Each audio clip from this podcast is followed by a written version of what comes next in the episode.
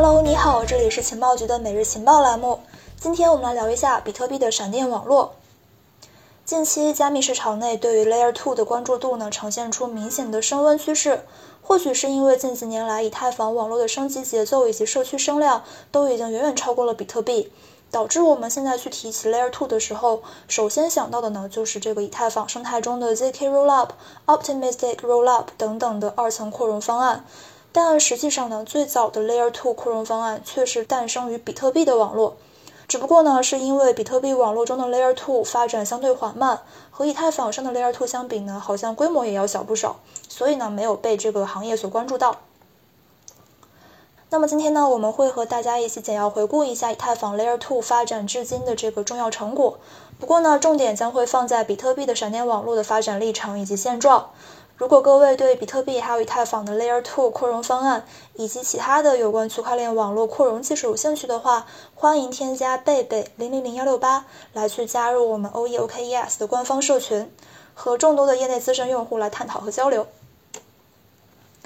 首先，我们先回顾一下以太坊 Layer 2的发展成果。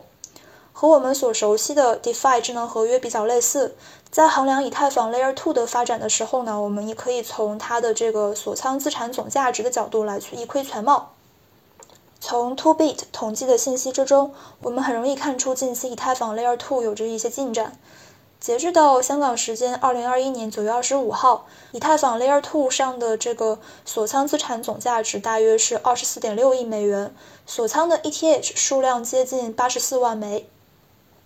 而就在九月九号到十六号的七天时间里面，Layer 2的锁仓资产总价值呢，就从八点二一亿美元增长到了三十五点八六亿美元，涨幅达到了惊人的百分之三百三十七。高峰时期的 ETH 锁仓量呢，成功突破了一百万枚。其中，Layer 2的明星项目 Arbitrum 以十五亿美元的总锁仓价值位居所有 Layer 2的项目之首，占到了以太坊 Layer 2全部项目的百分之六十一的份额。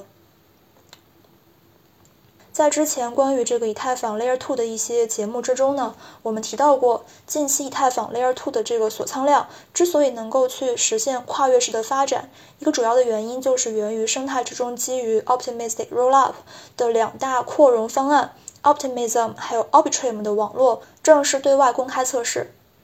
根据项目团队的官方消息，以太坊扩容网络 Arbitrum 主网测试版本 Arbitrum One 已经在今年九月一号全面上线。虽然说这是一个重要里程碑，但是呢，考虑到 Arbitrum One 仍然是处于一个测试阶段，官方表示将会密切关注发布，并且保持快速升级的能力。在必要时刻，比如说像这个在网络上检测到异常活动或者是潜在的安全事件的时候呢，将会暂停系统。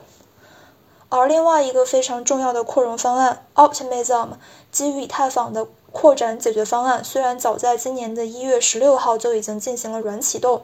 但是在很长一段时间里面，由于各种各样的技术调试，它的网络呢都不是完全向公众开放的状态，也不支持任意的部署合约。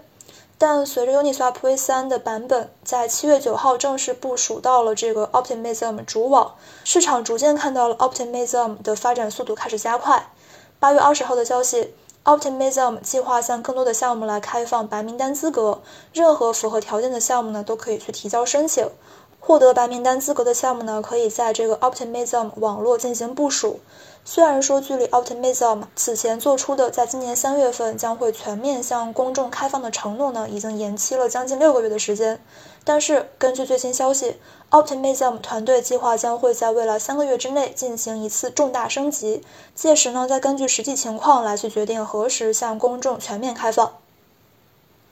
下面我们来说一下比特币的闪电网络。在区块链行业之中，一直都存在着一个被称为“不可能三角”的问题，也就是安全性、可扩展性还有去中心化三个目标，在当前的一个条件之下呢，很难同时实现。从实际情况出发，随着区块链落地应用的进程呢不断的加快和加深，区块链的可扩展性或者是说效率问题就成为了摆在面前的最为突出的一个问题。此时，一个一个的扩容方案呢就被提上了议程。这些扩容方案大部分呢是选择牺牲部分的安全性，或者是说去中心化属性，来去加强区块链的可扩展性。整体上来看，区块链上的扩容方案呢大致可以分为两类：Layer One 扩容和 Layer Two 扩容。Layer One 扩容呢，指的是针对底层区块链本身进行的改造，比如说常见的如这个扩块，还有隔离见证和分片技术。扩块最为典型的案例呢，就是以这个 BCH 为代表的大区块，从这个比特币主网硬分叉而独立运行。而这个 Layer Two 呢，指的是在主链之外建立外围或者是第二层交易网络，目的呢是将这个 Layer One 的大部分交易打包到二层网络，来去减轻这个主网压力。而这个比特币网络中的 Layer Two 扩容方案中呢，最重要的就是闪电网络了。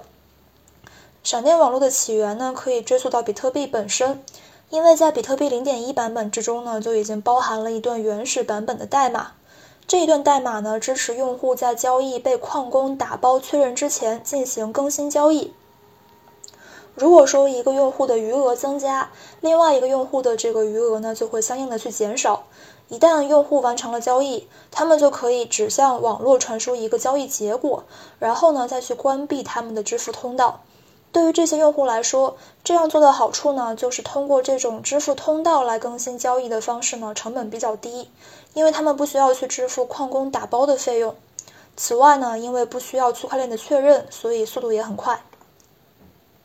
不过呢，从上面对比比特币的闪电网络交易过程的描述，我们也可以发现，它之所以能够做到这个速度更快、费用更低，奥秘就在于这样的机制背后所遵循的理念呢，是说这个不是所有交易都需要上链。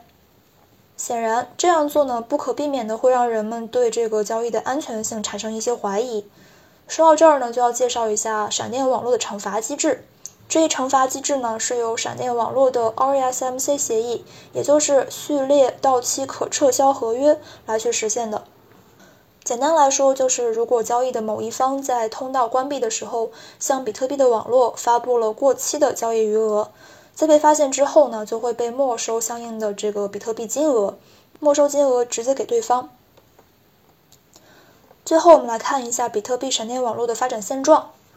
因为比特币的闪电网络呢是一个非托管的去中心化系统，任意两个使用比特币交易的用户呢都可以去建立一个闪电网络通道。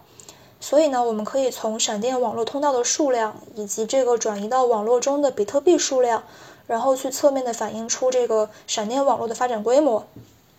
首先，我们来看一下闪电网络通道中的比特币数量和总价值的变化。最近几个月，闪电网络中的比特币数量在上升。一共呢是有两千八百九十三点四四六枚比特币被转移到了二层网络之中。按照当前的 OUKES 平台的最新报价来计算的话，总价值约合一点二三亿美元。数据显示，最近闪电网络通道的数目呢一直在上升。相比之下，加入这个闪电网络的新用户的这个增长速度也要更快一些。但是呢，另外一个需要指出的问题是，闪电网络通道中的这个比特币数量从零到一千枚用了十五个月的时间，而从一千枚到两千枚呢是用了二十八个月。虽然是说从这个两千枚到三千枚之间这个速度呢有了一个明显加快的趋势，但是和以太坊网络中锁定的比特币相比，不论是在总数量还是在这个增长的速度上面，都是要落后很多的。从 DeFi Plus 上面的数据可以看到。截至到二十七号，基于以太坊的 DeFi 协议中的锁定比特币数目已经超过了二十万枚，大约是闪电网络中比特币数目的六十八倍。这也从侧面反映出，在目前大部分的比特币持有者更加倾向于参与 DeFi，而非这个与支付相关的一些活动。当然，这个原因呢，也是一部分是在于这个区块链世界里面，比特币和以太坊不同的定位，进而导致了这个二者在二层网络上的这个发展路径以及发展节奏的不同。闪电网络在未来呢，就需要在这个扩大应用场景，还有改善用户体验等方面来去改进。好的，今天我们节目的话就结束了，那我们明天再见吧，拜拜。